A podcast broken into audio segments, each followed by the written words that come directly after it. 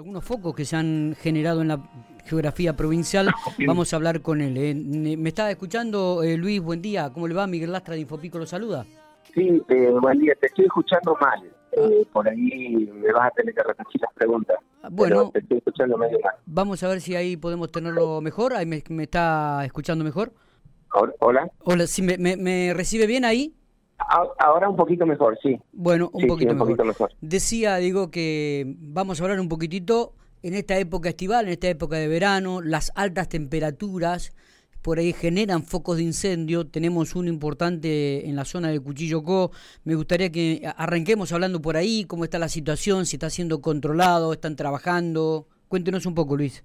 Bueno, en, en el día de ayer si me permitís ir más o menos por orden cronológico, el día de ayer ah. tuvimos nueve, nueve focos de incendio. Nueve focos de eh, incendio. Entre, entre, grandes y chicos, de los cuales tres tuvieron acá alrededor de Santa Rosa, uno fue de interfase y, y, bueno, tenemos uno en la zona de la Pastoril, eh, y podríamos decir que hoy tenemos seis que están extinguidos y tres que están contenidos.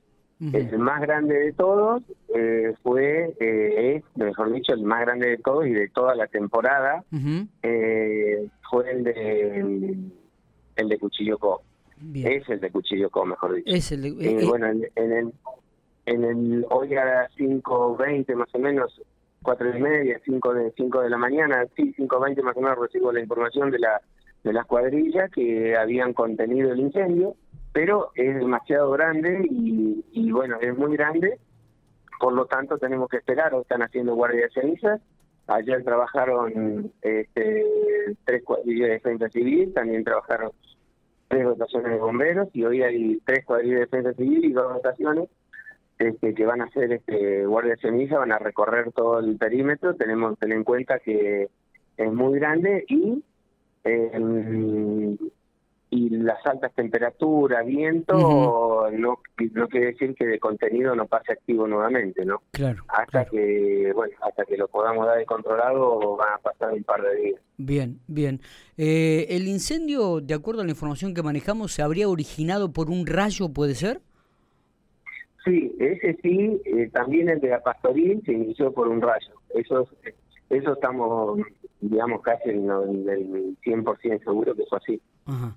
Bien, eh, también eh, hay que hablar y hay que decir que mm, se hizo mucha campaña de concientización, principalmente para esta temporada de parte de Defensa Civil, para los cuidados que la gente, los turistas, la gente que anda en la ruta tenga al momento de, encender un fuego, de tirar un cigarrillo. Eh, eh, en esto la gente, ¿cómo lo observa? ¿Está colaborando? Eh, ¿Realmente no, no se están provocando incendios por ese tipo de situaciones?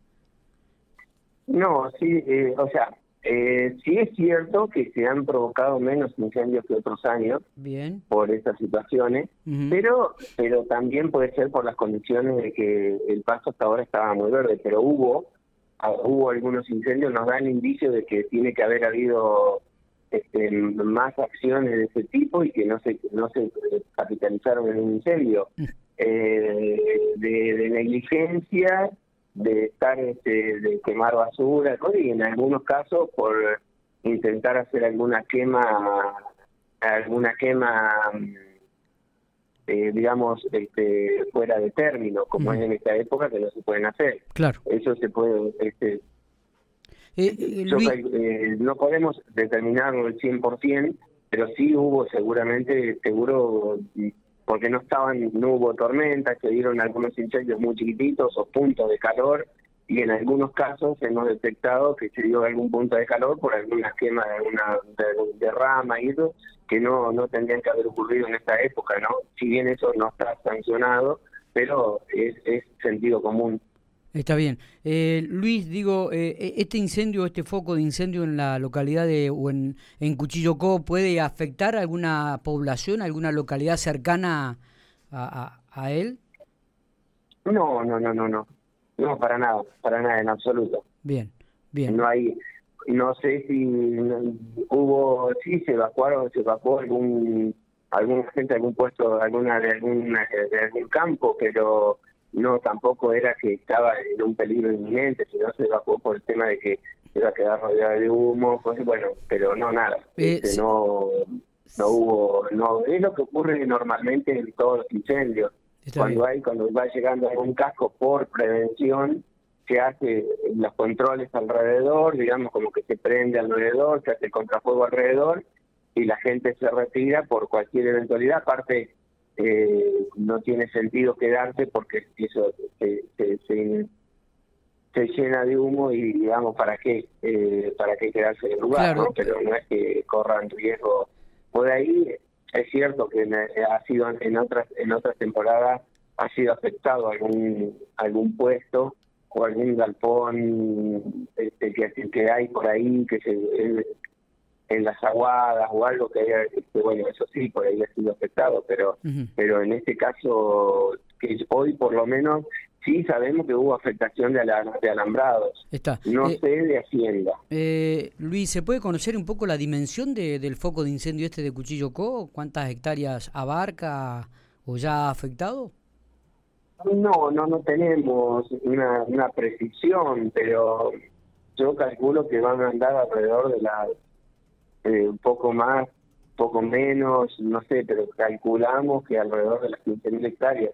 No tenemos una precisión de lo que de, de la cantidad por el momento, porque te imaginas que eh, yo lo estuve volando, pero eran las 6 de la tarde y hasta las 5 y media de la mañana este pasado pasaron muchas horas y avanzó muchísimo el fuego Claro. por el hecho que teníamos tener en cuenta que lo- los, los los termómetros de las camionetas y las temperaturas estaban marcando teníamos entre 47 y 49 grados en los distintos incendios Claro. entonces eh, y bueno eso y aparte del fuerte viento que teníamos en la zona con las ráfagas que teníamos de cuchillo hubo un momento que no se podía trabajar porque cada contrafuego que hacíamos que hacían los brigadistas se les pasaba Claro. por lo tanto eh, no se podía trabajar hubo un momento que no se pudo trabajar Está.